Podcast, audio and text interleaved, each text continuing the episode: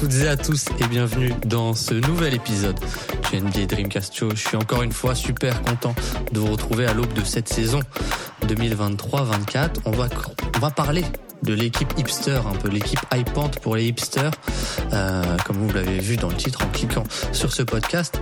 Euh, quelle est-elle euh, Je vous laisse encore le suspense de l'introduction. Euh, je vous ferai le reveal après. Mais, mais voilà, on va parler d'une équipe qui va être très très cool à suivre, que je vous invite à suivre et que beaucoup suivent, vont suivre, j'en suis persuadé. Et pour ce faire, on va recevoir un invité qui a l'habitude de venir, c'est Flo, Flotix, euh, qui est déjà venu nous parler de la Melo Il y a pas longtemps, qui est déjà venu nous parler de Jaras Walker euh, il y a un peu plus longtemps, euh, de Kayson Wallace aussi. Enfin bon, voilà. Flo, un habitué, pour parler de l'équipe intrigante un peu de la saison 2023-24. Donc j'espère que le programme vous plaît et que ce podcast va vous plaire. Et si vous êtes prêts, on est parti.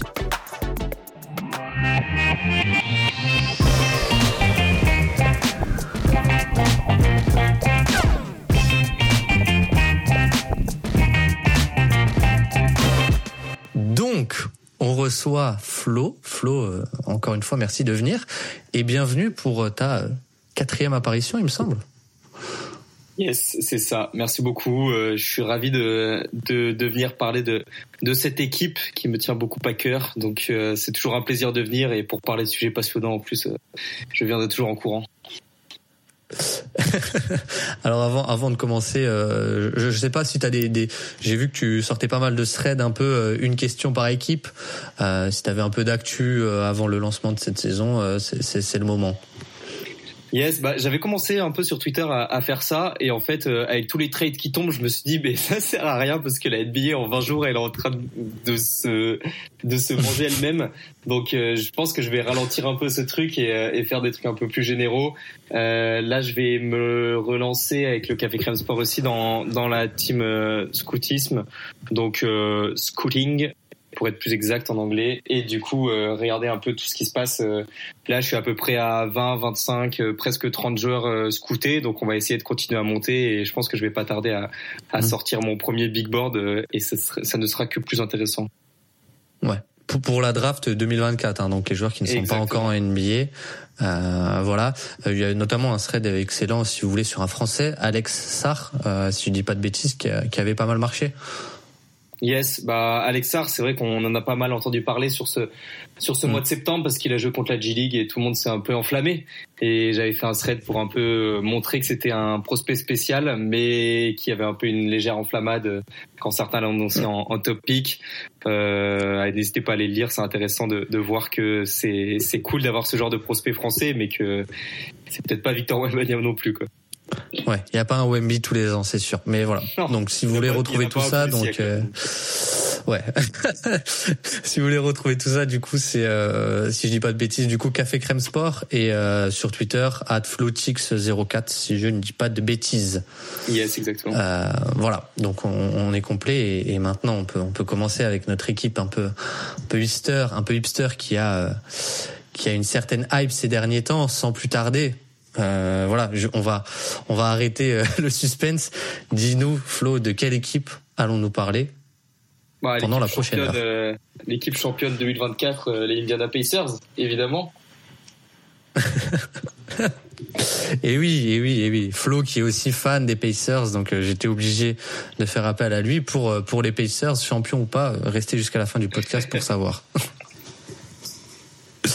Mais, mais, mais voilà, on va, on va parler des, des Pacers Indiana, etc., etc. Tyrese Halliburton, ne vous inquiétez pas. Et, et, et pour commencer, je pense que c'est bien de faire un petit tour en arrière et de dire que la saison 2022-23, voilà, 11e place, la conférence S, 35 victoires, elle est quand même, je trouve, plus réussie, plus réussie, pardon, que ce que laisse envisager euh, les résultats au premier abord. Euh, ouais, bah clairement, en fait, euh, on a vraiment vécu beaucoup de choses en tant que fan d'épaisseur pendant cette saison parce que le début de saison commence, on n'attend trop rien. Moi, j'étais un gros partisan du tanking pour euh, cette équipe d'Indiana, surtout au vu de la qualité de la draft 2023. Et en fait, on commence la saison sur les chapeaux de roue. Avec un Tyrese Hilberton qui s'assume en véritable franchise player, un génie à la passe, un système offensif, offensif pardon, qui clique avec un génie offensif au coaching comme Rick Carlisle qui a mené des attaques euh, toute sa vie. On se souvient qu'il a tapé des records notamment avec euh, avec les Mavs de Doncic il y a 2-3 ans. Donc euh, c'était c'était très particulier.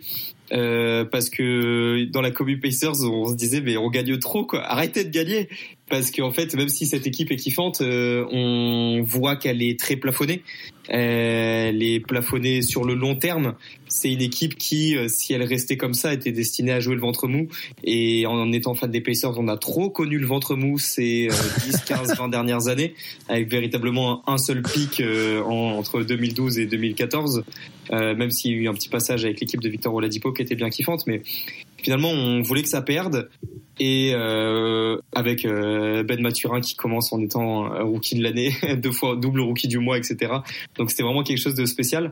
Euh, et fort heureusement, j'ai envie de dire, on a la blessure de Tyrese Halliburton qui vient flinguer tous les espoirs euh, des Pacers euh, pour les playoffs ou, ou les play-in.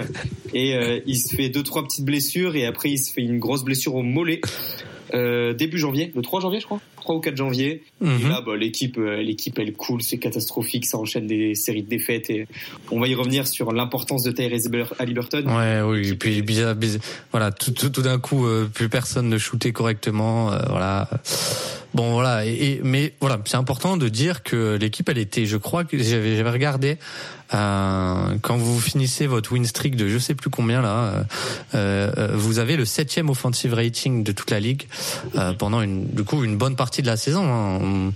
C'était euh, avant la première blessure d'Ali Burton et qu'avec Halliburton, sur l'ensemble de la saison, il joue 56 matchs, et vous êtes en 28-28, donc un rythme de 50% de victoire à peu près, euh, sachant que le retour de blessure est pas toujours simple pour un joueur. Donc c'est en fait une équipe qui a fini 11e, mais qui avec euh, un bilan de 50% aurait largement tapé le play-in à l'est, et qui, ce que j'aime beaucoup avec cette équipe d'Indiana, c'est qu'il y a déjà, euh, comme tu l'as dit, euh, ce qu'on pouvait reprocher à, Houston ou, à Détroit, c'est qu'il n'y a pas de projet de jeu. À Indiana, il y a déjà un projet de jeu très établi, euh, notamment sur énormément de, jeux rapides. hein. Bah, en fait, moi, je vais même aller plus loin que toi pour reprendre ton premier point. C'est que avant la blessure de Tyrese Halliburton, donc avant le 3 janvier, on est à 21 victoires sur 38 matchs. Ça fait 55% de victoires. Si tu prends l'année en entière, c'est un meilleur pourcentage de victoires que ce qu'ont fini des équipes comme Phoenix, Golden State, euh, Miami, les Lakers, euh, les Nets. Euh, en gros, si elle avait gardé ce pourcentage de victoires, c'était la neuvième meilleure équipe de NBA. C'est complètement ouf. Et après la blessure de Therese Halliburton, on tombe à 31% de victoire. 31% de victoire, c'est une équipe euh, top 5 de, de draft. Bottom. Donc euh, c'est assez fou. Et en fait, euh, mais les résultats finalement, on s'en fout un peu parce que comme je l'ai dit, cette équipe elle était plafonnée et on est dans un entre-deux où il faut se construire une identité et il faut ramener des joueurs qui collent avec cette identité. Tu l'as dit, l'identité elle est trouvée. C'est l'identité en fait, c'est Tyrese Halliburton et Tyrese Halliburton est un joueur qui joue énormément vers l'avant, qui joue énormément en Mm. transition, qui court. Euh, si tu prends les stats de la saison, euh, et en plus, c'est des stats qui sont tirés à la baisse parce qu'il faut prendre en compte la deuxième partie de saison qui est plus mauvaise. Donc en fait, euh, la vraie équipe d'Indiana qui était sur la première partie de saison aurait des stats encore meilleures que ça. Mais on est l'équipe, euh, les Pacers étaient l'équipe et l'équipe qui finit cinquième au pace, donc qui est la cinquième équipe qui court Ouais. le plus. On a le personnel pour. Tyrese Halliburton, on joue avec beaucoup de meneurs. Euh, on joue avec euh, Tyrese Halliburton, TJ McConnell, Andrew Nembhard en permanence, des ailiers dans tous les sens. Il y a des petits qui jouent jusqu'au poste 4 avec euh, Aaron Nesmith, par exemple, qui était limite le poste 4 titulaire cette année. Donc c'est quelque chose de vraiment très particulier. Tout passe par l'attaque et on va y revenir. on va y revenir dans le par la suite de ce podcast, mais, de ce podcast, mais bah, le contre-courant, c'est qu'on est une équipe qui défend pas, quoi. Donc euh, voilà. Oui, oui, oui, c'est ça, qui, qui a des, des gros problèmes défensifs. Mais voilà, quelques chiffres un peu euh, sur l'ensemble de l'année. Hein. Donc, euh, malgré la blessure, Indiana, c'est la quatrième fréquence euh, en termes de, de, de transition, de jeu de transition. Donc, c'est la quatrième équipe qui joue le plus de transition, et c'est la deuxième équipe qui est la plus euh, adroite sur transition, euh, qui, qui marque le plus de points euh, par transition jouée. Donc ça évidemment c'est l'effet à Liberton qui est absolument exceptionnel sur la transition, mais peut-être encore plus sur de la semi-transition, qui même a un petit côté. D'ailleurs, j'embrasse Azad s'il écoute ce podcast, mais il y, a, ce côté dès la remise en jeu un peu Steve Nash, c'est-à-dire quarterback, je lève la tête et boum, je trouve le joueur qui a couru au panier et panier facile quoi. Euh, donc voilà, c'était une équipe qui était très très, qui jouait très très rapide euh, et, et, qui jouait très très bien rapidement. Donc euh, ça on sait que les tirs en transition, même au-delà des, tirs au panier, c'est les tirs les plus rémunérateurs. C'est assez dingue comme ça tire une attaque. Donc quand tu en joues énormément et que tu les joues très bien, forcément tu comprends pourquoi ça tire l'équipe vers le haut. mais même sur attaque placée, hein, je trouve que je trouve que voilà, il y a un five out euh, clair établi euh, qui fait qu'il y a des lignes de drive énormes. Euh, et, et, et Tyrese Halliburton en a profité toute la saison pour pour soit driver et avoir une énorme efficacité au cercle, soit euh, trouver des shooters euh, qui étaient un peu partout en, fer à cheval entre guillemets. Et c'est vrai que bon, on y reviendra après, un peu après, mais je trouve euh, sa relation avec Buddy Hield était plutôt très bonne hein, sur des relocalisations de Buddy Hield, etc. mais voilà, c'était un peu ça l'identité, c'était un five out avec du pick and pop pour Miles Turner, des lignes de drive énormes qui forçaient l'aide sinon Halliburton finit. Et Halliburton est un tel génie qui va trouver le shooter entre guillemets. Hein, on, est d'accord là-dessus. Bah en fait, le, souvent, on, bah déjà comme tu le disais, je, pense honnêtement que sur les semi-transitions, Tyrese Halliburton est peut-être le joueur le plus efficace de NBA, peut-être avec Luka Doncic. C'est-à-dire que hmm. ce changement de rythme, euh, ok, on arrête la transition. En fait, non, je la reprends. Euh, Therese Liberton est peut-être le meilleur joueur de la ligue. Après, en plus, il fait ses passes no look, euh, semi no look où tu sais, il, lâche une passe et après il regarde ailleurs. Moi, il me fait super rire comme ça. Mais euh, ce qu'on oublie souvent, c'est que Rick Carlisle a installé une attaque qui fonctionne très très très bien.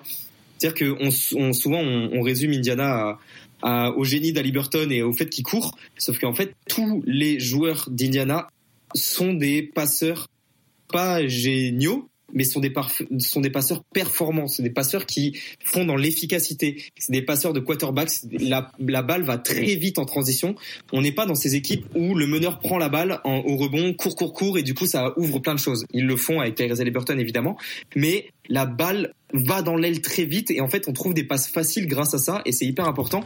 Et euh, en fait à part euh, Bénédicte Mathurin tout le monde sait faire des passes dans cette équipe et euh, et quand même aussi ouais, voilà. C'est ça. Mais euh, même sur sur cette semi-transition ou sur attaque placée Rick Carlisle il a réussi à comme tu l'as dit avec ce système de five out. Il y a un joueur porteur de balle que des shooters que des shooters autour. Même Miles Turner est considéré comme un shooter. Et c'est la quatrième équipe de la ligue en assist percentage. Donc c'est la quatrième meilleure équipe qui fait le plus de passes décisives en fait. Et là, c'est hyper important. Et ça, c'est comment quand un coach aussi génial que Rick Carlisle en attaque se trouve avec un meneur de génie, bah ça on, compte euh, une top attaque quoi.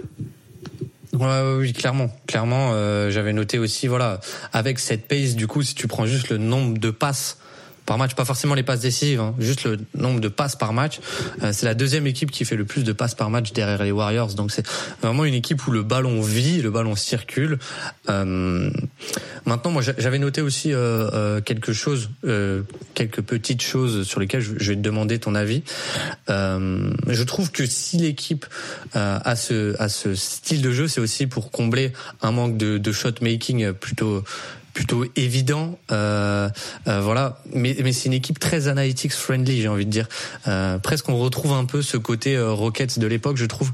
C'est-à-dire qu'on joue énormément de transition, on va chercher de l'efficacité sur la transition, on va chercher euh, beaucoup de trois points, on a un très bon spacing et euh, on est une équipe euh, qui qui tente beaucoup de tirs au panier aussi. Il y a très peu de mi-distance dans l'équipe d'Indiana. C'est c'est c'est quand même la 29e équipe euh, euh, pardon, la 29e équipe qui prend le plus de mi-distance, donc la deuxième équipe qui en prend le moins, donc c'est une équipe qui prend très peu de mi-distance. Et voilà, c'est huitième fréquence au cercle et septième fréquence à trois points. Euh, mais, mais, voilà, et c'est aussi pour combler un peu cette lacune de shot making.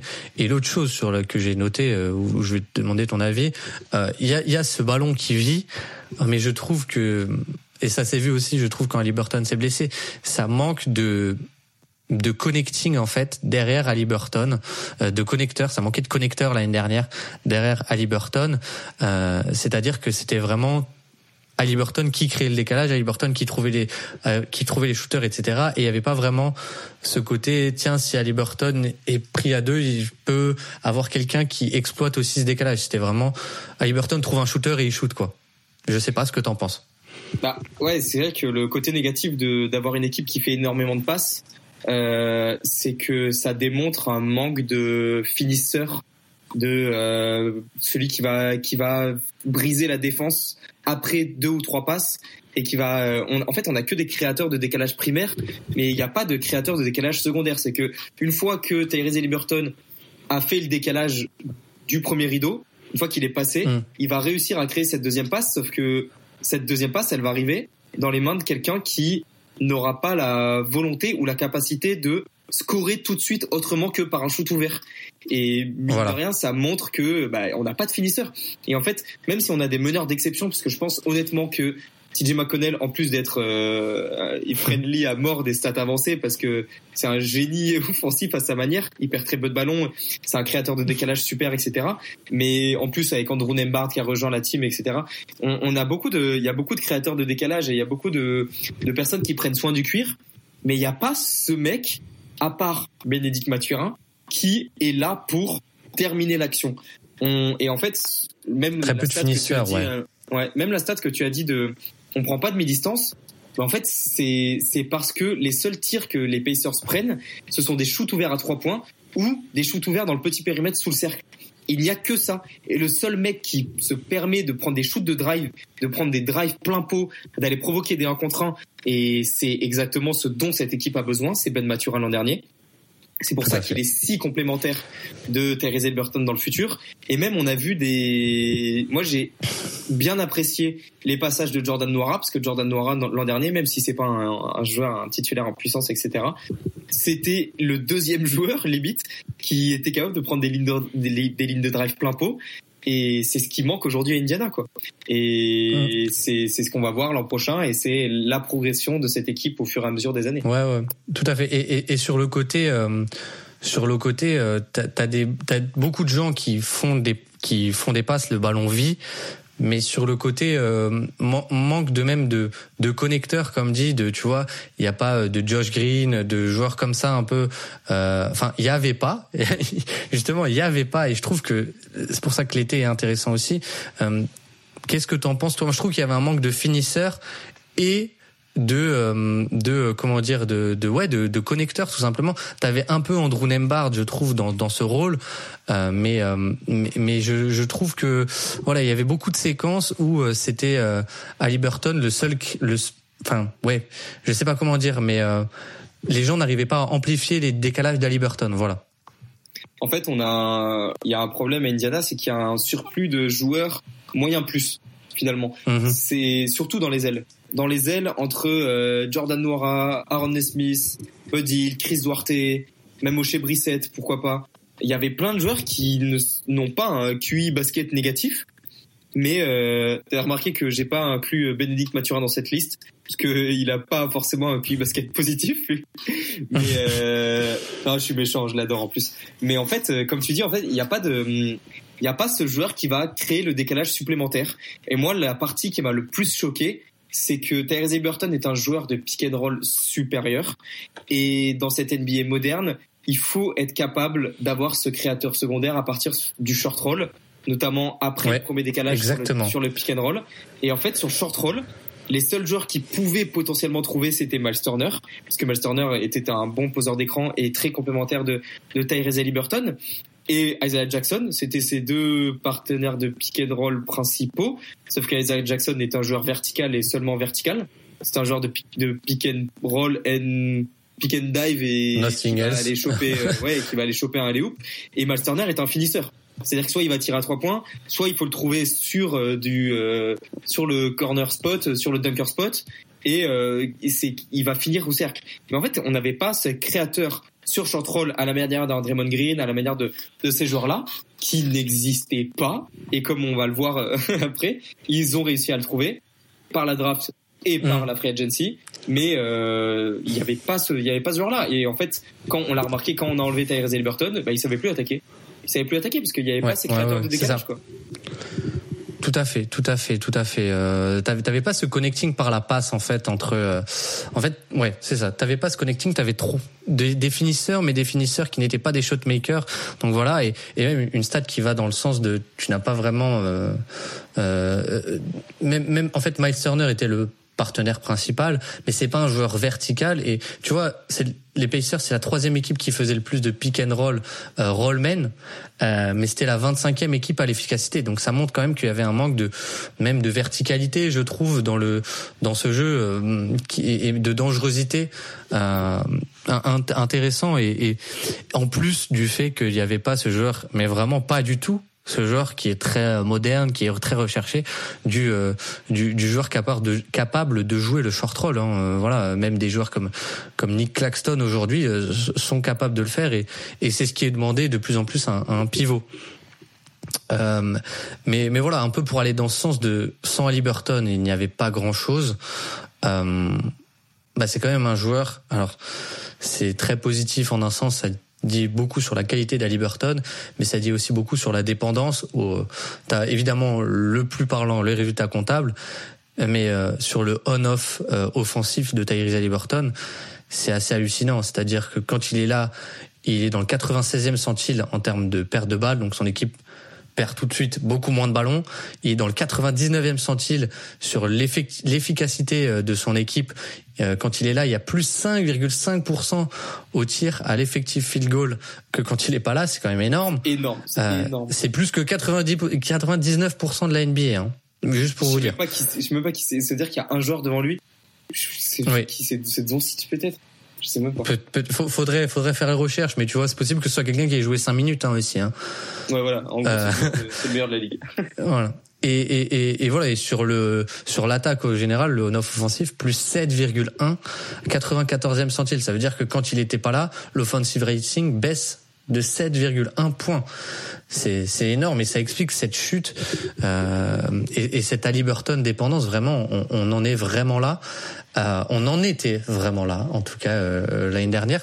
Mais donc voilà, c'était une équipe qui avait, euh, je pense, pour résumer, je trouve, le squelette d'une excellente attaque déjà dans ce qu'elle faisait, très optimisée par les stats, mais qui avait des lacunes évidentes du shot making, une manque de de, de, de, menaces verticales et des connecteurs. Euh, des connecteurs sur le short roll surtout, notamment. Euh, voilà. Et en plus, défensivement, on peut aller rapidement défensivement. Euh, C'était une très mauvaise défense qui avait la 29e fréquence de tir autorisé au panier. Donc, c'était un peu porte ouverte au panier d'Indiana. Euh, et, et, voilà, c'était tout simplement, je crois, le 26e defensive rating. Donc là-dessus, il y a un peu tout à faire aussi. Bah, clairement, euh, c'était le principal problème. Enfin, c'était c'était risible l'an dernier des fois. C'était catastrophique. Et ouais, comme tu l'as dit là, moi j'ai la en net rating, en defensive rating, c'est la cinquième pire défense. Je me suis noté quelques chiffres qui m'ont fait halluciner. Euh, en termes de pourcentage adverse, donc de réussite, huitième pire équipe de la ligue. Euh, mais ce qui est marrant en fait, c'est que c'est la huitième pire équipe de la ligue en termes de pourcentage adverse. Donc les équipes mettent à mort dedans quand ils jouent contre les Pacers. En termes de pourcentage à trois points, c'est la cinquième pire équipe. C'est-à-dire qu'on défend mieux la raquette que les trois points. C'est-à-dire que le plus gros problème, c'est nos défenseurs extérieurs. C'est-à-dire qu'à l'extérieur, à partir de la ligne à trois points, euh, c'est porte ouverte, c'est des chèvres terribles. Euh, et comment on s'en rend compte? C'est la quatrième équipe qui accorde le plus de lancers francs à l'équipe adverse.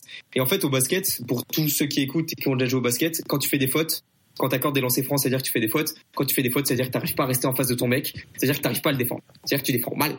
Et euh, finalement, c'est dramatique parce que ça montre que Tyrese Liberton, ça montre que même TJ McConnell, ça montre que euh, euh, Bénédicte Mathurin, Buddy Hield, tout ça, c'est des mecs qui n'arrivent pas à rester en face de leur mec, qui, qui ne font que des fautes. Et en plus, donc même quand t'arrives pas à, à, gérer le premier rideau, c'est l'équipe en NBA qui donne le plus de rebonds off à l'adverse, à l'équipe adverse. oui, ça veut dire que ils sont si tu prends le résumé, je l'avais noté. Ils sont 30 ouais. Ça veut dire que si tu fais le résumé, on défend pas bien, ok, super, on défend pas bien, mais on défend pas bien la ligne de trois points, Ça veut dire que on est en retard, donc on fait des fautes. Et même quand on défend bien sur 2% du match, on prend pas le rebond. C'est-à-dire qu'on est nul à chier en défense. C'est catastrophique, tu vois. Pardon, mais merci, merci pour cette séquence, mais qui, qui résume beaucoup le problème d'Indiana. Euh, euh, euh voilà. Ah, c'est des plots en fait. Ouais. Euh, non, mais oui, vous, vous défendez mal sur les lignes extérieures. Ça, donc déjà voilà, ça ouvre des énormes lignes de drive. Euh, donc en termes de fréquence de tir au panier, vous êtes catastrophique. Vous faites énormément de fautes et vous prenez pas de rebond. C'est vraiment la, la, triple peine, quoi. J'ai envie de dire euh, du côté d'Indiana. voilà, même un Miles Turner qui fait, voilà, il inflige moins 7% sur les tirs sur les tirs au panier, c'est pas mal, mais en fait pour défendre le cercle, c'est pas si mal. Hein vous n'êtes pas si mauvais. Mais c'est vraiment en termes de fréquence et d'où vient la fréquence de tir au panier autorisé? C'est parce que, euh, bah, à force de jouer petit, euh, enfin, vous, avez des mauvais défenseurs, tout, tout simplement. Vous aviez des, ah, oui, des joueurs en fait, y a, sont encore là. Hein. Il y a plusieurs explications. La première explication, tu viens de le dire, c'est-à-dire que je, je, je kiffe Miles J'ai beaucoup voulu le faire dégager. Aujourd'hui, je pense qu'il doit rester. Mais euh, quand tu as un pivot qui estime être le meilleur contreur de tous les temps, et qui ne pense que à ça. Quand, tu regardes, c'est un contreur exceptionnel. C'est un défenseur surestimé, ça j'en suis persuadé, mais c'est un contreur dans le timing exceptionnel comme on a rarement vu dans l'histoire de la NBA pour le coup. Ça j'en suis persuadé. Mais il ne pense qu'à ça. C'est-à-dire que ce mec est tout le temps en train de sauter pour mettre des contres. Et eh ben, désolé, mais quand t'es en l'air en train d'essayer de contrer, eh ben il y a personne au rebond en fait. Et comme ton poste 4, c'est un Rodney Smith, il y a 10 ans, il aurait joué poste 2, et eh ben tu prends pas un rebond. Et donc ouais, c'est la deuxième meilleure c'est la deuxième meilleure équipe au bloc de la ligue. C'est-à-dire que quand tu as un duo Miles Turner, Isaiah Jackson euh, qui fait que des contres, ouais super, sauf que c'est pas la bonne façon de réfléchir parce qu'ils sont tout le temps en l'air en fait. Donc du coup ils sont jamais au sol, ils sont jamais en train de box out et ils prennent jamais de rebond. Et, et, et surtout ça, ça rentre aussi, euh, ça rentre aussi pardon, pardon, mais ça rentre aussi dans ce côté. Euh, bah, ils font ils font beaucoup de fautes quoi. Enfin c'est c'est bête mais euh, euh, je, je, je trouve que Miles Turner le moins 6% on est sur un très bon chiffre hein. attention c'est c'est très bon mais on n'est pas au niveau euh, de, de l'élite du protection de d'un Brook Lopez qui a des moins 12 moins 13% infligés au panier alors que en soi quand tu as des un tel sens du contre je trouve que euh, il pourrait gratter, quitte à faire un peu moins de contre. Mais voilà, je, je trouve que tout ça est un peu corrélé euh, et fait que euh, oui, le, le, contreur est sans doute sous-évalué, mais le défenseur au final, il y a, enfin, il y a pas que les contres. Par exemple, si tu juste tu contestes bien, moi, j'avoue que j'avoir peut-être plus d'importance à ça plutôt qu'à faire des contres purement et simplement, quoi. Bah, euh, moi, je suis d'accord, mais pour prendre un peu sa défense, euh, quand tu là tu as comparé à Brook Lopez, Brook Lopez sa première ligne c'est euh, c'était euh, oui. c'était euh, Holiday, Grayson Allen, euh, Yannis Antetokounmpo en aide. Sauf que là Miles Turner sa première ligne sa première ligne c'était euh, Tyrese Liberton qui même s'il a un QI défensif un peu supérieur, c'est pas du tout un point of attack. En termes de possession, point par possession de son adversaire direct, Tyrese Liberton est dans le 17e centile. Il est catastrophique. C'est et je pense que c'est il y a une meilleure façon de l'utiliser. Il faut pas le mettre sur le point of attack.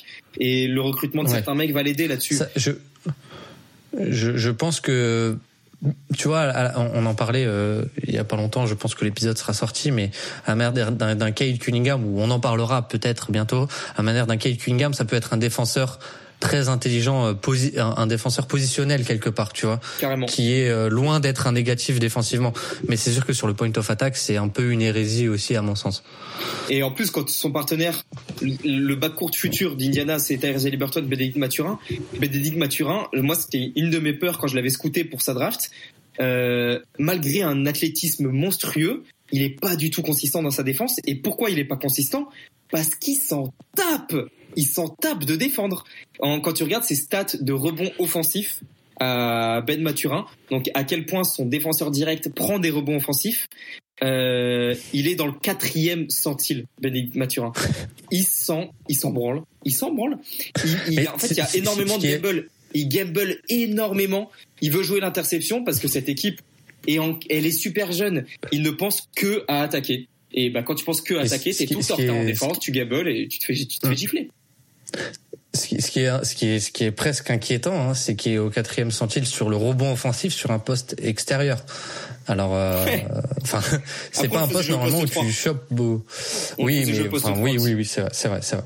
Mais, mais, mais donc voilà, c'était quand même une équipe je pense qu'il y avait des lacunes évidentes euh, au moment d'attaquer l'intersaison euh, et qui donc euh, attaque l'intersaison avec le pic, euh, il me semble 7 ou 8 8 7. Non, 7 et on, 7, et on trade down. Euh, oui, c'est ça. C'est ça. Vous avez le pic 7 euh, qui avait du cap, etc. Et, et, et donc, euh, premier move que vous avez fait, c'est Jaras Walker. On en a fait tout un podcast que je vous invite à aller écouter.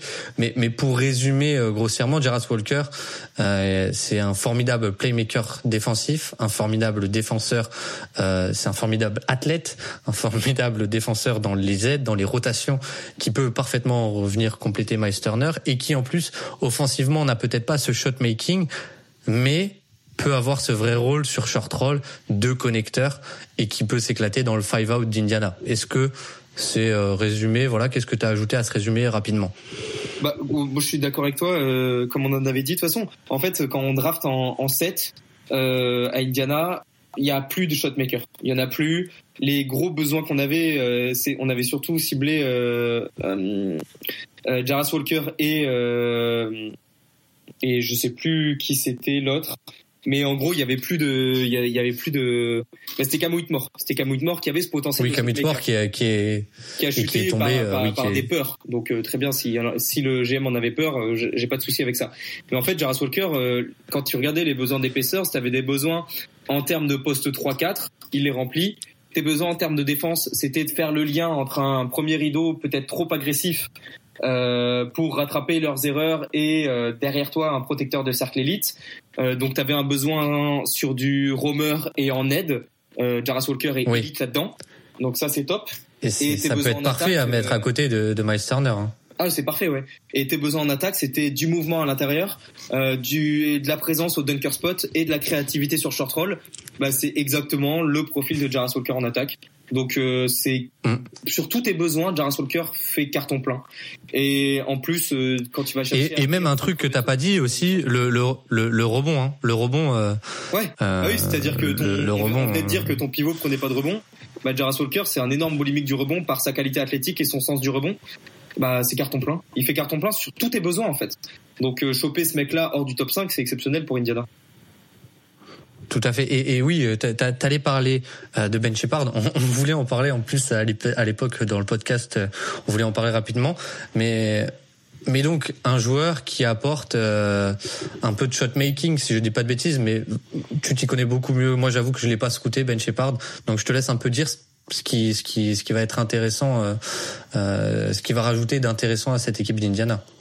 En fait, Ben Shepard, c'était un joueur qui est, c'est un, poste, c'est un grand poste 2, euh, capable de shooter, un peu capable, on l'a vu faire des progressions, il était à Belmont, capable de mettre la, la balle au sol, pas pour créer pour lui-même, mais pour justement punir ses décalages primaires, c'est-à-dire que il a un tir exceptionnel. Quand on prend ses pourcentages à 3 points, il, à Belmont, il passe de 27 à 32, à 37, à 41%.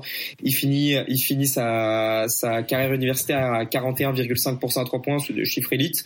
Euh, il est vraiment impressionnant sur catch and shoot, donc la défense NBA va avoir peur de son catch and shoot. Et c'est un joueur qui est capable de poser la balle au sol, pas pour créer pour lui-même, mais pour sanctionner des, des, des défenses qui sont trop agressives et qui ont trop peur de son tir. Donc il va être capable de sanctionner euh, ses défenses trop agressives et de créer ce décalage secondaire justement. Donc il est vraiment très intéressant. Au moment de sa draft, moi j'avais peur qu'il ne joue pas assez parce qu'il y avait un peu le même profil que lui avec Buddy Hield, bah ça tombe bien puisqu'on va le transférer. Donc Ben Shepard va pouvoir être va pouvoir être efficace dans cette équipe d'Indiana bien bien plus tôt que j'en avais l'opportunité en tout cas. Oui, tout à fait. C'est ça. C'est en, en t'écoutant, on a presque l'impression d'entendre un Buddy Hield qui peut, hein, bon, qui a sans doute pas la qualité de shoot à trois points de Buddy Hield, hein, euh, mais mais qui euh, qui a ce côté. Euh, un peu plus polyvalent, voilà, c'est ça. Peut-être un peu moins shooter pur, mais plus polyvalent et, et, et plus jeune, hein, Buddy, donc euh, qui n'est pas transféré au moment où on tourne. Mais mais mais donc euh, mais donc voilà, en, en fin de premier tour, c'est plutôt intéressant. Mais si seulement l'été d'Indiana s'était arrêté là, ça aurait été intéressant. Euh, mais là, votre plus grosse signature, votre plus gros contrat l'année prochaine, votre plus gros salaire, euh, il a été signé cet été, c'est Bruce Brown. Et là, euh, franchement, Bruce Brown, euh, je, vais te laisser en parler. Qu'est-ce que tu as pensé de la signature de Bruce Brown, champion NBA 2023 avec les Denver Nuggets, on le rappelle? bah, moi, je trouve que le recrutement de Bruce Brown, il est excellent. Euh, il est plus qu'excellent, il est parfait. C'est-à-dire que Indiana est une petite franchise, est une franchise d'un petit marché qui a longtemps eu du mal à recruter euh, tous les joueurs. Euh, attirer quelqu'un à Indiana, c'est tout de suite beaucoup plus compliqué. Donc c'est vraiment hyper intéressant d'avoir fait venir euh, Bruce Brown. Le contrat, euh, je m'en fous. franchement, c'est vraiment pas, c'est vraiment pas grave en fait. C'est le genre de mec qu'il faut signer sur ce genre de truc parce que. Euh, surtout que vous avez aucun contrat sinon quoi. Vous avez aucun gros contrat quoi. Il, il prend 20, 22 millions la saison avec le cap qui explose, c'est vraiment pas grand chose. Voilà, voilà. Ouais, on a de l'argent à dépenser. Euh, franchement, cet argent, on l'aurait mis sur qui d'autre? Deux ans, c'est rien. C'est l'exemple parfait de la flexibilité qu'il faut avoir quand on est une équipe en reconstruction. Euh, en plus, ta deuxième année, elle est en team option, c'est-à-dire que même si ça se passe mal ou si jamais tu as une opportunité de signer un énorme free agent l'an prochain, eh ben t'auras du cap. Et en plus, t'as un joueur qui est utile à 200%. C'est le fit parfait. Le prix, en fait, on s'en fout. Et euh, c'est exactement les qualités qui on avait besoin pour entourer cette équipe-là. Tu as un besoin sur le poste 3, tu as un besoin euh, pour, complé pour euh, être complémentaire de ta star, c'est-à-dire défenseur sur porteur de balle. Therese Liberton et Ben Maturin ne peuvent pas le faire. Bruce Brown peut le faire. Euh, c'est un défenseur qui est exceptionnel en aide. C'est un joueur en attaque qui est capable de rentrer ses shoots. C'est un joueur qui est capable de, pour moi, la qualité première. Je, je sais pas ce que tu en penses, mais la qualité première de Bruce Brown, c'est extrapoler les qualités de tes autres joueurs et de tes star players. C'est extrapoler les les décalages qui vont être faits par tes joueurs stars.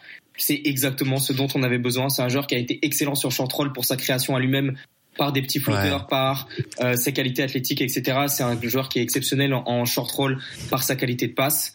On l'a vu énormément avec euh, avec Jamal Murray et Nikola Jokic l'an dernier. Il arrivait à trouver énormément de positions à trois points pour tenter Caldwell Pop ou sur le dunker spot de, de Aaron Gordon. Et ben là, il va vraiment avoir exactement les mêmes profils. C'est-à-dire qu'on vient de parler de Ben Shepard sur les corners, euh, Aaron Nesmith ou même Ben Maturin qui va être trouvé sur des sur des catch and shoot ou derrière Jarras Walker qui va être trouvé sur le dunker spot. Ben en fait, on va l'utiliser de la même façon. Il a été si fort avec Denver l'an dernier on va l'utiliser de la même façon. Bah, en fait, Bruce Brown, c'est un joueur que que j'ai toujours euh, bien aimé. Euh, j'ai toujours eu de l'affect pour lui. Ça, s'explique pas forcément, mais qui a eu une progression euh, tout au long de sa carrière assez impressionnant et qui est devenu, à mon sens, un joueur d'une valeur sans doute sous-évaluée. C'est-à-dire qu'on parle d'un défenseur qui est très massif, qui est, je trouve, pour son gabarit, un fort rebondeur aussi, mais qui est avant tout euh, un très bon défenseur polyvalent qui peut défendre plein de postes, plein de positions dans plein de schémas défensifs. Voilà, il va pouvoir défendre le point of attack, peut-être pas euh, tout le temps, euh, mais il peut le faire. Il peut, il, peut, il, peut faire plein de trucs. Il est intelligent en aide, mais voilà, t'as un peu ce côté. Bruce Brown va être le premier rideau et Jarrett Walker va être le second rideau. Ça va vraiment densifier la défense d'Indiana. Et de l'autre côté, c'est là où il a énormément progressé. C'est un joueur qui a toujours du passing intéressant. Et là, donc c'est un joueur qui va être un connecteur magnifique sur du short roll, sur des renversements, capable d'exploiter des décalages euh, à la manière peut-être, euh, voilà, c'est ce qui vous manquait quelque part. Et je trouve qu'il t'apporte peut-être ce que euh, j'ai peut-être être dur avec lui, mais tu vois, un, un Andrew Nembard était pour moi peut-être un des seuls connecteurs qu'il y avait à Indiana mais il te forçait quand même à avoir des compromis défensifs que Bruce Brown euh, tu n'as pas ces compromis. Bon, c'est pas exactement le même poste. Hein, attention, ne me faites pas dire ce que j'ai pas dit. Mais je trouve que voilà, tu n'as pas ces compromis défensifs avec Bruce Brown et il t'apporte ce connecting. Et depuis deux ans, Bruce Brown, c'est quand même 38% en catch and shoot à trois points et on va pas lui demander autre chose que du catch and shoot. Hein. Alors euh, cette année, il a pris un peu d'autres tirs, euh, c'est vrai. Euh, bon, ça reste zéro, ça reste un demi-tir en pull-up à trois points par match. Mais voilà, c'est 38% au catch and shoot. C'est un joueur qui a développé un tir et qui le rend tellement valuable tellement valuable. C'est un playmaker. Du coup, tu résumes, c'est un playmaker défensif très polyvalent défensivement, euh, qui t'apporte de la densité sur tes sur sur ton premier rideau, de la présence au rebond pour son poste, qui est un bon playmaker, qui est capable même, je trouve parfois d'avoir de la rim protection hein, pour un joueur euh, euh, de, de, de cette taille, et qui offensivement t'apporte du connecting et du shoot à trois points. Euh, on va pas lui demander énormément de choses d'autres. Donc voilà, encore une signature qui rentre parfaitement dans dans dans, dans ce côté gommer les lacunes euh, d'Indiana. Je, je, je, je suis je suis trop content pour les Pacers qu'ils aient réussi à signer Bruce Brown et je pense que pour lui ça peut être parfait et qu'il a chopé 22 millions euh, la saison, euh, il a chopé un contrat de deux ans. Je pense qu'il est tout à fait conscient qu'Indiana c'est aussi le meilleur environnement pour lui pour montrer euh, sa valeur et qu'à la fin de ce contrat, je pense qu'il va avoir un autre gros contrat. Euh, j'en suis persuadé hein, avec avec Bruce Brown. Donc c'est une signature qui est euh, bah, qui, qui, est presque parfaite, j'ai envie de dire. Euh, et, et, après, il y a aussi eu ce trade de euh, de Topin. Euh, voilà. Qu'est-ce que tu en as pensé un peu de ce quatrième domino, troisième, on va dire après la draft et après Bruce Brown? Euh, là, je vais être plus dur parce que j'ai jamais été fan de Obi Topin. Même quand il était à Dayton, euh, je, je, je, me souviens pendant sa draft, il y avait les Cavs qui étaient dessus en cinquième position à la place de Isaac Okoro. Et je me disais, mais ils sont complètement fous. Et euh, j'ai jamais été fan parce que pour moi, c'est pas un joueur moderne. Il est trop faible défensivement je vais commencer par les côtés négatifs. Il est trop faible défensivement et surtout que là, on vient de passer une demi-heure à dire que euh, ils avaient, en attaque, il y avait un problème aux Pacers sur short roll et il y avait un problème en défense, euh, en gros dans, euh, dans, dans, dans, dans, cette zone de mi-distance, en aide, en Rome, etc. Obitopin, euh, c'est catastrophique euh, en switch. Il est vraiment pas bon en aide et en fait les seuls points où il est à peu près correct, euh, c'est sur de la protection de cercle un peu primaire. Et, et encore, il fait beaucoup de fautes et quand il défend un peu des gros postes 4, des petits postes 5, quoi. Hein. Et du coup, j'étais vraiment pas, je suis pas convaincu. Euh, malgré tout, euh, je trouve que c'est quand même un des joueurs les plus efficaces en transition. Obitopin est un grand qui court énormément. Je pense qu'on va avoir beaucoup d'actions du top 10 et beaucoup d'actions efficaces sur transition et semi-transition. C'est un joueur au moteur énorme. Et par rapport au coût d'opportunité que tu as, euh, on n'a rien payé pour l'avoir. Deux second tour, je crois. Donc, euh, bah, en fait, fallait le faire. Je suis content de l'avoir fait. Euh, dans l'été, euh, on perd Chris Duarte et on récupère Obitopin. Chris Duarte qui jouait pas et qui rentrait plus dans la timeline. Obitopin, c'est une seconde draft après euh, ce qu'on appelle le processus de drafter une seconde fois. Après un peu cet échec à, à New York, c'est un joueur qui a progressé sur catch and shoot. Euh, Peut-être que ses erreurs défensives, quand il sera placé entre euh, Jarras Walker s'il joue poste 3, mm. soit Jarras Walker et Bruce Brown et Miles Turner, peut-être qu'il va être caché. Je suis pas convaincu. J'espère qu'il sera pas titulaire à la place de Jarras Walker en tout cas. Ou alors s'il l'est, ça sera trois mois bah, et demi, pas plus. C'est un, c'est un, ouais.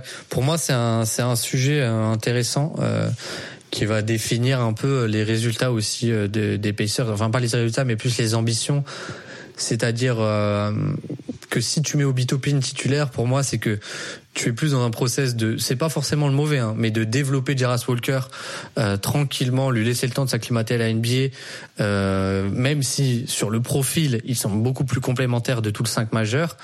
Euh, et Obitopin voilà, pour moi, c'est pas un joueur qui a un niveau de starter en NBA, qui a des lacunes évidentes en défense, qui a un petit catch and shoot à trois points, mais ça reste du 35%, du 34%, c'est c'est pas exceptionnel. Par contre, ce qui t'apporte, c'est de la transition, un shooter dans le corner qui est capable, qui est qui est streaky quoi, qui est capable de euh, d'avoir des matchs avec et des matchs sans, euh, et qui est euh, et, et qui apporte par contre quelque chose c'est qu'il apporte de la verticalité à cette équipe.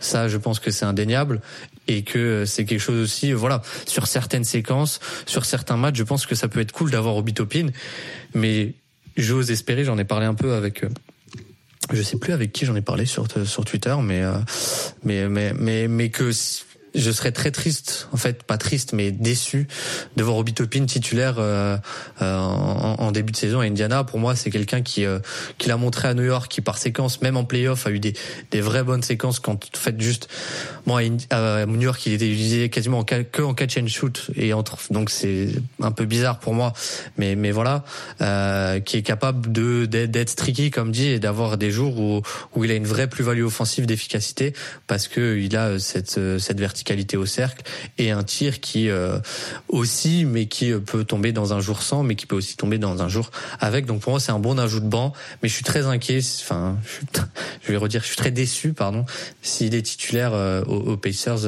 l'an prochain. En début de saison, ça me choquerait pas.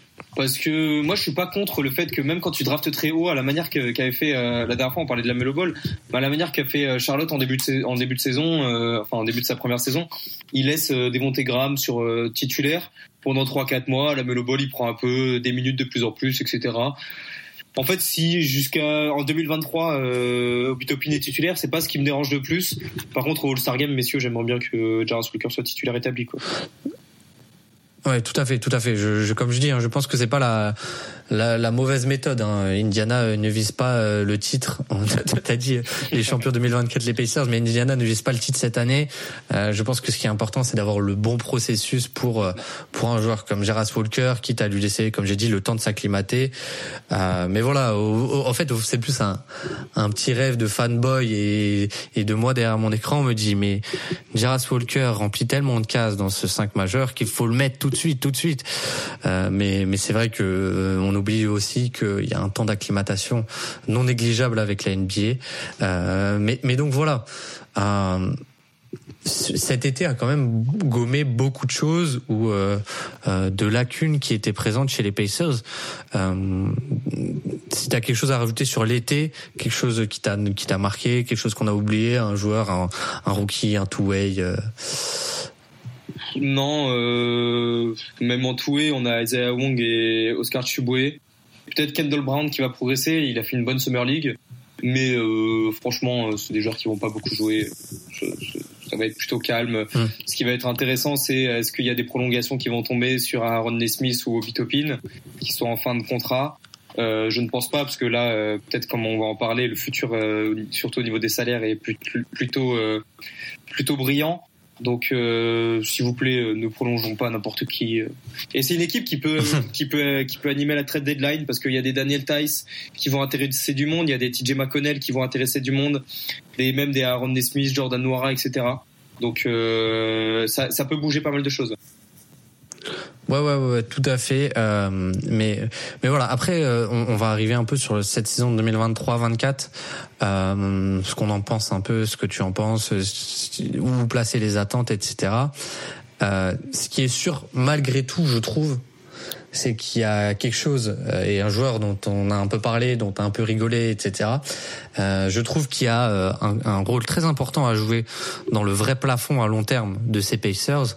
Euh, c'est Bénédicte Mathurin parce que en termes de shot making, voilà, c'est Bruce Brown a progressé, euh, etc., etc. Euh, ben Shepard est intéressant, mais en termes de shot making, il manque quand même ce shot maker.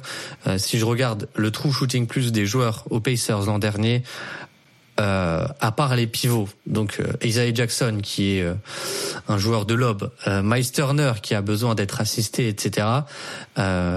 et à part Tyrese Liberton, t'avais que Bud Hield qui était au-dessus de la moyenne. Et, et TJ McConnell, d'accord, mais qui, TJ McConnell était pile à la moyenne, mais t'avais que Bud Hield qui était au-dessus de la moyenne en termes d'efficacité de true shooting plus, qui était au-dessus de 100 en true shooting plus. Euh, et, et, et, voilà, TJ McConnell, ça reste un petit volume, et, etc., etc. Et tu as quand même ce, du coup, ce manque qui est visible dans les stats. Tu n'as personne qui est au-dessus, euh, à part Budil qui va partir, donc tu n'as plus Budil. Tu n'as personne qui est au-dessus de l'efficacité à part ta star et tes pivots euh, en termes d'efficacité au shoot.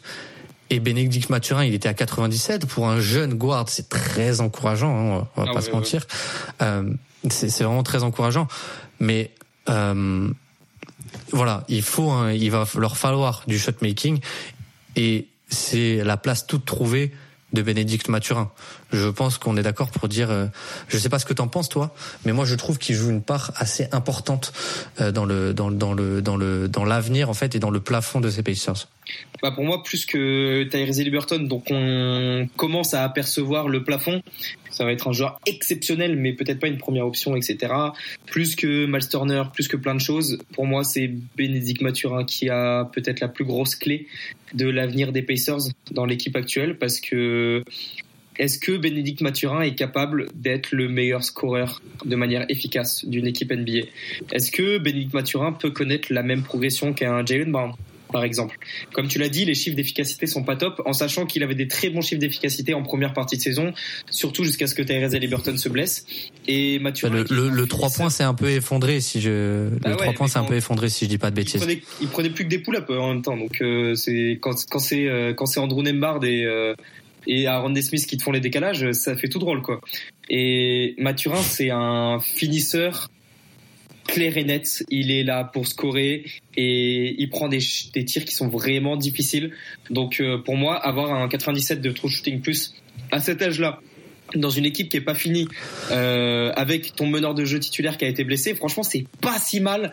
Et moi, ce que j'adore, je trouve ça même très bien pour être honnête. Ah ouais, franchement, ouais. Et moi, ce que j'adore, c'est euh, surtout pour un joueur aussi jeune, c'est sa capacité à driver et à tirer des fautes elle est monstrueuse. C'est-à-dire qu'aujourd'hui, il est à 180 hein de free throw rate plus. Il prend 80%, il provoque 80% de plus de lancer franc que la moyenne NBA pour un joueur de 20 piges dans une équipe qui est pas finie comme ça. Mais c'est un, c'est un malade ce type. Franchement, c'est un malade.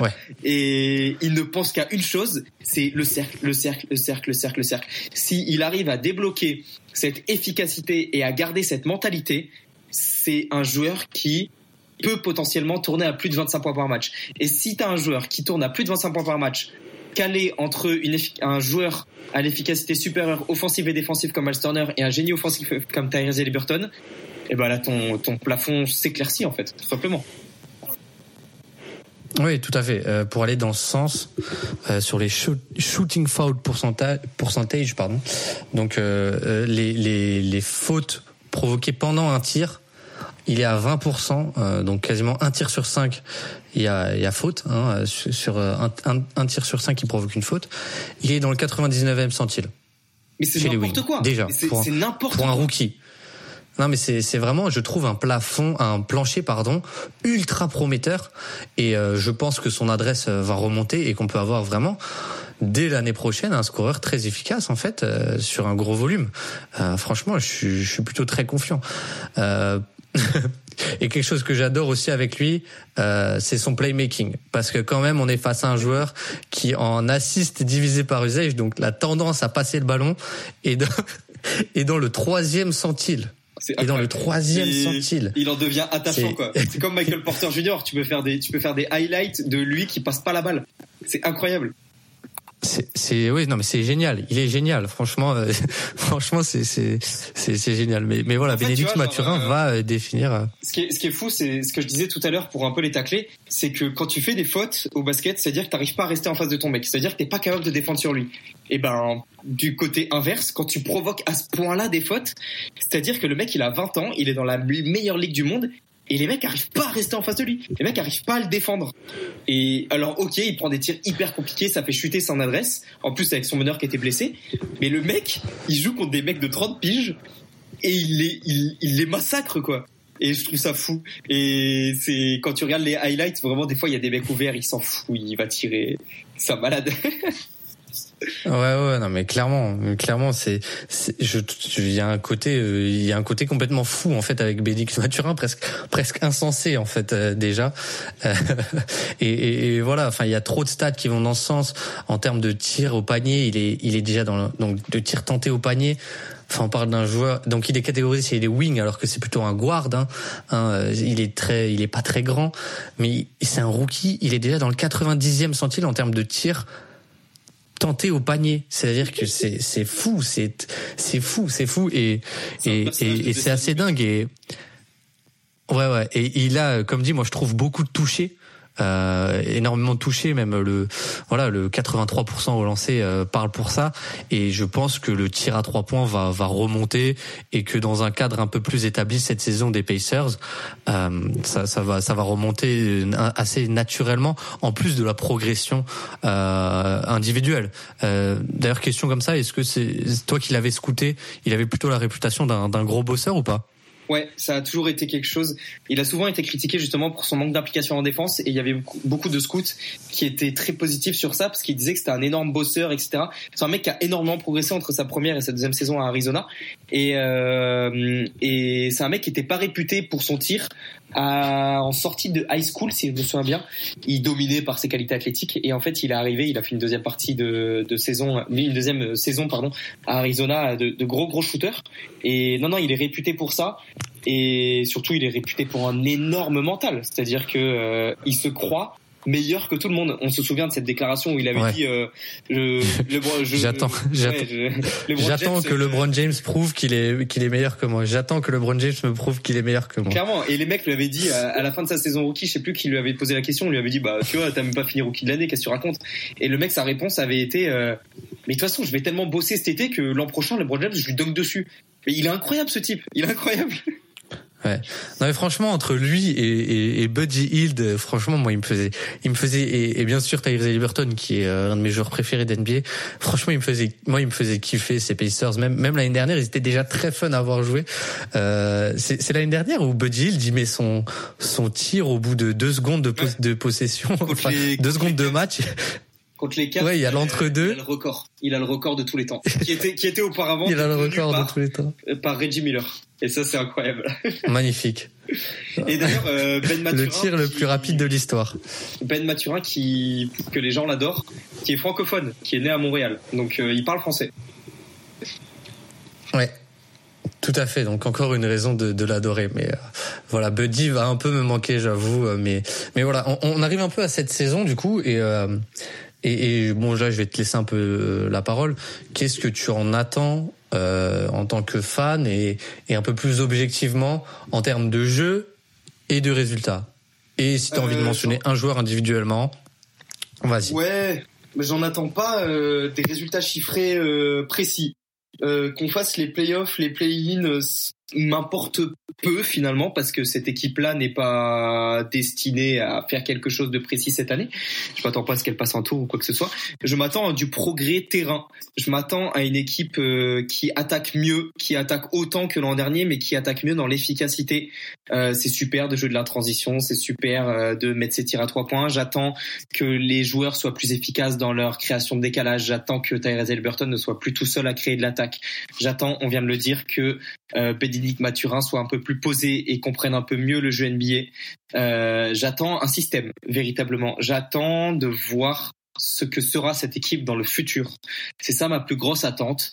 En défense, euh, ce que j'attends, c'est qu'on arrête d'être une blague parce que ça m'énerve. Euh, quand tu as un joueur aussi grand que Tyrese Liberton au poste de meneur, tu peux pas défendre aussi mal.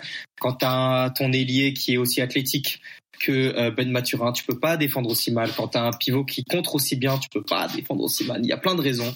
Donc euh, j'attends que la forme des Indiana Pacers soit plus confiante. J'attends d'avoir confiance dans cette équipe et surtout j'attends euh, de l'agressivité du front office.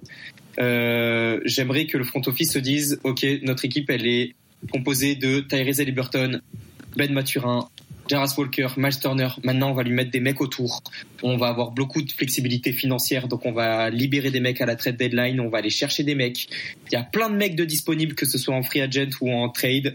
Euh, j'attends que l'été prochain, à la même date, j'ai euh, une idée de ce que sera cette équipe si elle veut être championne NBA un jour. En gros, voilà. Waouh, c'est beau, c'est beau et c'est très complet.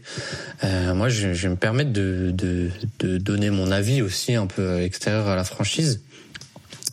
Euh, je pense que on oublie trop que les Pacers étaient une équipe déjà en fait qui ont qui a déjà un plancher très haut, je trouve, avec une façon d'attaquer, une manière d'attaquer, un plan opératoire très euh, très euh, euh, optimisé par rapport aux qualités des joueurs et ça c'est dû à Rick Carlisle qui est un très bon coach offensif. Je pense que l'été vient gommer euh, de bonnes lacunes que Tyrese Burton va jouer toute la saison et qui sera pas mis parce qu'il y aura pas de tanking cette année.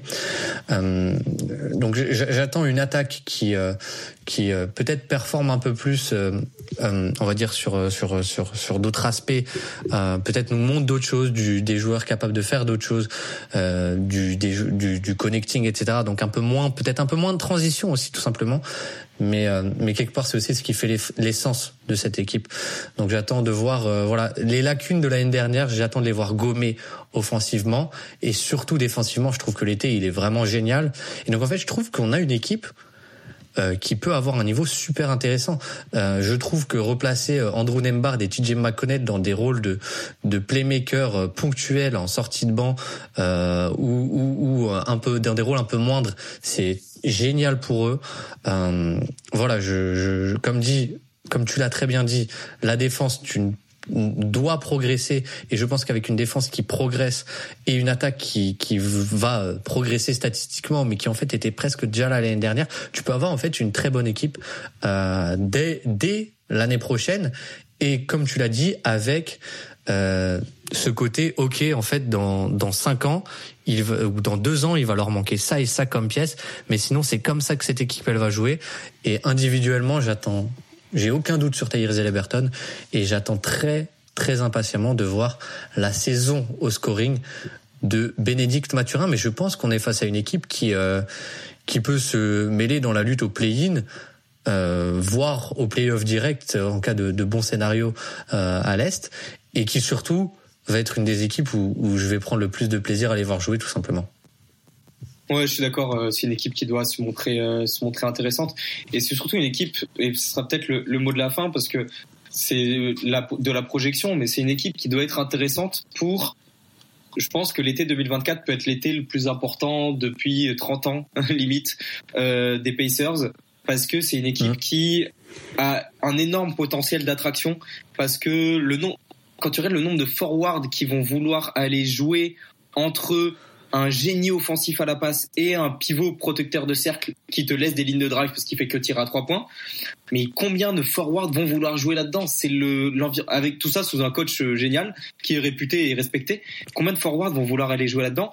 Et si tu tu arrives à te montrer intéressant sur le terrain, tu arrives à créer une identité, tu arrives à rassurer défensivement et tu arrives à être flashy et euh, hyper un, intrigant en fait sur le terrain.